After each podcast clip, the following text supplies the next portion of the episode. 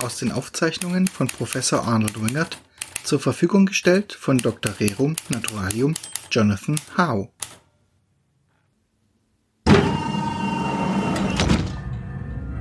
Devon lautete sein Name, und er ist einer der Weisen des Gebeins.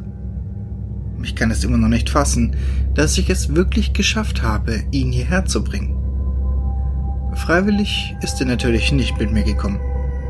Aber er hatte sich zu weit von seinen Glaubensbrüdern entfernt, und so konnte ich ihn unbemerkt überwältigen und ihn irgendwie den gesamten Weg bis zum weit entfernten Eingang des Knochenwaldes mitnehmen. Anfangs hatte er sich noch gewehrt, aber irgendwann war sein Widerstand erlahmt, und nun liegt er wahrhaftig auf dieser Liege in meinem privaten Labor und muss nicht einmal von mir fixiert werden. Natürlich liegt es auch daran, dass er im Sterben liegt. Er verströmt einen durchdringenden Geruch nach verbranntem Horn und Eiter. An seiner rechten Schulter fehlt ein großes Stück Fleisch, so dass man bis hinunter auf den Knochen sehen kann.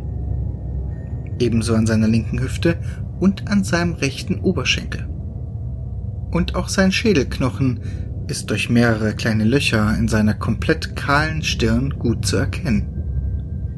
Ein wahres Prachtexemplar, auch wenn er wahrscheinlich noch nicht sehr lange in der Sekte ist. Trotzdem besteht an seinem Fanatismus kein Zweifel.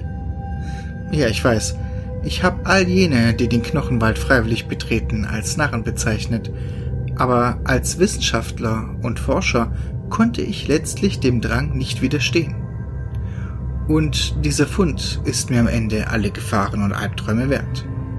Zwar habe ich bereits seit fast einer Woche nicht mehr wirklich schlafen können, aber genug davon.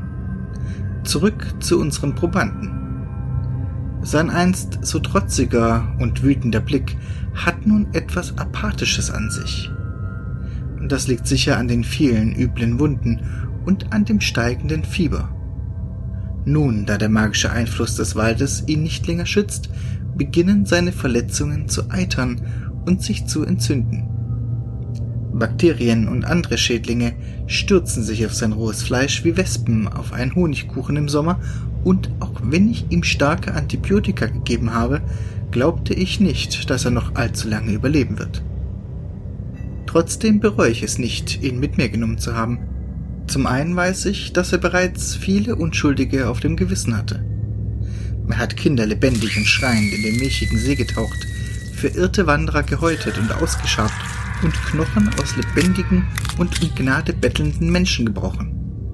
Er hat den Tod tausendfach verdient und ihn streng genommen auch selbst gewählt, als er sich dem verfluchten Kult angeschlossen hat. Zum anderen kann und wird er mir noch mehr über diesen geheimnisvollen Ort verraten. Mein Wahrheitsserum wird schon dafür sorgen. Ich habe so hoch dosiert, dass es auch bei seinem veränderten Organismus wirken sollte. Langfristige Schäden und Nebenwirkungen interessieren mich in seinem Fall ein Scheiß. Nachdem ich Devin das Mittel in seinen schmutzigen Arm injiziert habe, lasse ich mich auf meinen weißen, gepolsterten Bürostuhl nieder, schaltete mein digitales Diktiergerät an und lasse die Befragung beginnen. Wie heißt du? Er blickt mich nicht an, antwortet aber trotzdem mit monotoner und gebrochener Stimme auf meine Frage. Devon. Wer bist du? Ein Akolyt der Knochen. Ein ehrbares Mitglied der Weisen des Gebeins. Meister der ersten Stufe der Entfleischung. Sein Mund offenbart helle weiße Zähne. Die Mitglieder seines Kults widmen der Pflege von Zähnen und Knochen viel Zeit. Anders als dem Rest ihres Körpers. Du weißt, dass du sterben wirst? Er nickt. Ja. Macht es dir nichts aus? Kurz werden Fieber, Monotonie und Resignation von einem Aufflackern des alten Trotzes durchbrochen. Devins Stimme bekommt einen schadenfrohen Unterton. Wieso sollte es mir etwas ausmachen? Ich werde ganz dem Knochen gehören und bald werden Kriegsamesch und die anderen kommen und auch deine Knochen ernten. Etwas an der Art, wie er das sagt, jagt mir einen regelrechten Schauer über den Rücken. Ich beschließe, mich nicht weiter mit dem Vorgeplänkel aufzuhalten und direkt in das eigentliche Verhör einzusteigen. Wer dieser Kriegsermesch ist, interessiert mich dabei erst einmal nicht. Wahrscheinlich der Anführer ihres Ordens. Warst du je in den Gebieten jenseits des Michigen Sees? fragte ich ihn stattdessen. Ja. Erst jetzt fiel mir auf, dass er nervös mit einigen weißen Knochenkügelchen spielte, die er anscheinend aus dem Knochenwald mitgebracht hatte. Ein Andenken an zu Hause. Sollte er ruhig damit spielen, solange er meine Fragen beantwortet. Wie bist du durch die Bergwälder gelangt? Er schüttelte den Kopf, wobei seine Knochen leise knacken. Zu Fuß natürlich, du Wurm. Denkst du, die Schneidmaden würden ein Weisen des Gebeins angreifen? Wir sind die Auserwählten. Keine niedere Kreatur kann uns gefährlich werden. Nun konnte ich mir ein Grinsen nicht verkneifen. Ich habe es immerhin geschafft. Sein hochmütiger Ton weicht einer wütenden Stille. Punkt für mich. Trotzdem muss ich fortfahren. Was liegt dort, jenseits der Wälder? Widerwillig beginnt er erneut zu sprechen. Das Serum lässt ihm keine Wahl. Die knöcherne Brücke. Ein wichtiges Heiligtum. Sie ist nur einen Meter breit, aber 2000 Meter lang. Und sie ist unsere letzte Bastion gegen die Markverzehrer. Dort schlagen wir sie zurück, zerlegen sie in kleine Teile oder stoßen sie in die Tiefe, wo angespitzte Knochen ihre Leiber wie Schmetterlinge aufspießen. Wer sind die Markverzehrer? Verabscheuungswürdige, unförmige, wabbelige Kreaturen. Sie bestehen nur aus warzigem, glänzendem roten Fleisch und haben nicht einen einzigen Knochen im Leib. Aber sie verzehren sich danach, sie zu verspeisen. Sie sind wie wandelnde Geschwüre, die es auf unsere wertvollen und heiligen Gebeine abgesehen haben. Dabei haben sie nicht einmal Zähne oder Krallen. Sie fressen und töten nur durch ihre ätzenden Verdauungshefte. Es gibt keine unwürdigeren Kreaturen auf dieser Welt oder in jeder anderen. Nicht einmal die Menschen. Aber wir haben sie bisher stets zurückgedrängt. Ihre schleimigen Leiber bilden einen dichten Film auf und jenseits der knöchernen Brücke. Angesichts dieser düsteren Schilderungen muss ich kurz innehalten. Aber meine Neugier obsiegt über die Angst vor weiteren Albträumen. Außerdem läuft mir die Zeit davon. Mehr und mehr Eiter quillt aus den entzündeten Wunden von Devon. Schweiß steht auf seiner fiebrigen Stirn und Teile des beschädigten Gewebes beginnen bereits schwarz und nekrotisch zu werden. Ist schon einmal jemand durch die Reihen der Marktverzehrer gebrochen und hat erblickt, was hinter ihren Ländern liegt? Nun sieht mich Devon zum ersten Mal direkt an. Seine Augen sind weiß wie Knochen, und doch funkelt in ihnen unverhohlene Vorfreude. Er zeigt mir ein breites Lächeln und offenbart dabei, dass sein Zahnfleisch komplett entfernt worden ist. Dennoch halten seine Zähne im Kiefer fest. Noch. Du stellst so viele Fragen, Mensch. Und mit jeder davon kommt Kriegsamesch näher. Vielleicht bekomme ich dein Ende noch mit. Die Gewissheit in seinem Gesicht beunruhigt mich zutiefst. Sind es nur Fieberfantasien oder habe ich meine Spuren nicht gut genug verwischt? Ist hier tatsächlich irgendwo ein Portal in der Nähe? Antworte mir! schreie ich, aus Ungeduld genauso wie um meine Nervosität zu überspielen. Nun gut. Jenseits der matschigen, stinkenden Felder, auf denen die Markverzehrer nach den Knochen der Lebenden und Toten Ausschau halten, liegt das Zentrum des Waldes. Und was befindet sich dort?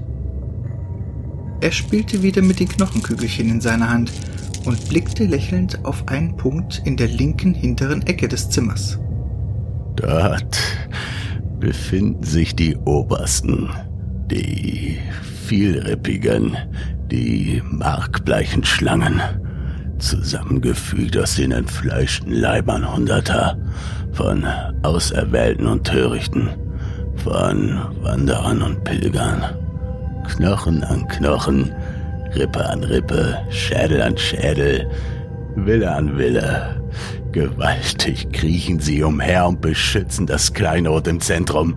Den einen Schatz, der nie geborgen werden darf. der nie geborgen werden wird. Bei den letzten Worten überschlägt sich seine Stimme fast vor Freude und er beginnt hysterisch zu lachen. Erst jetzt komme ich auf die Idee, in die von Devin fixierte Zimmerecke zu sehen. Dort ist etwas erschienen, buchstäblich aus dem Nichts. Eine titanische Knochenhand, deren Finger wiederum aus einzelnen Händen zusammengefügt sind und die dabei sind, nach mir zu greifen. Kriegsames! Oh, vielrippiger! Bestrafe diesen Menschen! ruft Devin ekstatisch und zappelt wie ein Wahnsinniger, während der Eiter aus seinen Wunden auf den Boden tropft. Ich laufe in Richtung Tür, um so schnell wie möglich aus dem Raum zu kommen.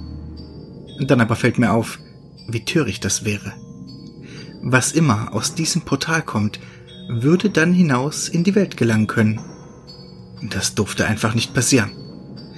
Ich mag die meiste Zeit meines Lebens ein selbstbezogenes Arschloch gewesen sein. Ich hatte mich für meine Erfolge und Entdeckungen immer mehr interessiert als für die Nöte und Bedürfnisse meiner Mitmenschen. Aber so egoistisch, dass ich die Welt einer winzigen Chance auf Flucht opfern würde, bin selbst ich nicht. Stattdessen greife ich mir das digitale Aufnahmegerät. Jonathan, wenn du das hier hörst, bin ich tot. Du weißt dann auch, weswegen. Hier sind meine Aufzeichnungen. Warne die Menschen. Die seltsame Knochenhand ist inzwischen nur noch wenige Zentimeter von mir entfernt und ich kann nicht mehr weiter zurückweichen. Ich drücke den vorprogrammierten Notfallknopf, der sämtliche Daten an meinen alten und einzigen Freund, Dr. Jonathan Howe, übermitteln wird. Ich hoffe nur, dass ihn die Übertragung auch erreichen wird. Ich spüre jetzt bereits, wie mich die eiskalten Knochenhände berühren und habe doch nur Augen für den Fortschrittsbalken meines Aufnahmegerätes. Als dieser endlich den Versand bestätigt, ergebe ich mich meinem Schicksal. Inzwischen haben mich gleich mehrere der Knochenhände gepackt und ich bemerke jetzt, wie sie sich an Dutzenden von Stellen durch meine Haut in mein Fleisch graben. Trotzdem fühle ich fast so etwas wie Frieden. Ich habe mein Lebenswerk weitergegeben und mit meinem Leben würden auch endlich die verdammten Albträume enden. Außerdem habe ich ein letztes Opfer gebracht und die Welt vor schrecklichem Unheil bewahrt. Plötzlich taucht Devin in meinem Blickfeld auf. Sein Grinsen droht fast seinen Kopf zu spalten und seine Hände spielen noch immer mit diesen albernen Knochenkügelchen. Hallo, Professor. Sie sehen zufrieden aus für einen Todgeweihten. Du kannst mir keine Angst mehr machen. Ach nein? antwortete der Weiße des Gebeins in spöttischem Tonfall und schüttet plötzlich die Knochenkügelchen in den Lüftungsschacht, der neben der kotgeschützten Sicherheitstür die einzige Verbindung dieses Raumes zur Außenwelt bilden. Klackend fallen sie hinunter. Was sollte das? Hast du genug von deinem Spielzeug? fragte ich belustigt, auch wenn mir die Knochenfinger wahnsinnige Schmerzen bereiten und sie an einigen Stellen bereits Organe zu durchstechen beginnen. Spielzeug. Nein, Professor. Das waren Schneidmadeneier. Dann drückten die Knochenende so fest zu, dass mein Leben förmlich aus mir herausgequetscht wird. Ein letzter Gedanke geht mir durch den Kopf, bevor mein Hirn zu Ohren und Nase hinausläuft. Die Welt ist verdammt.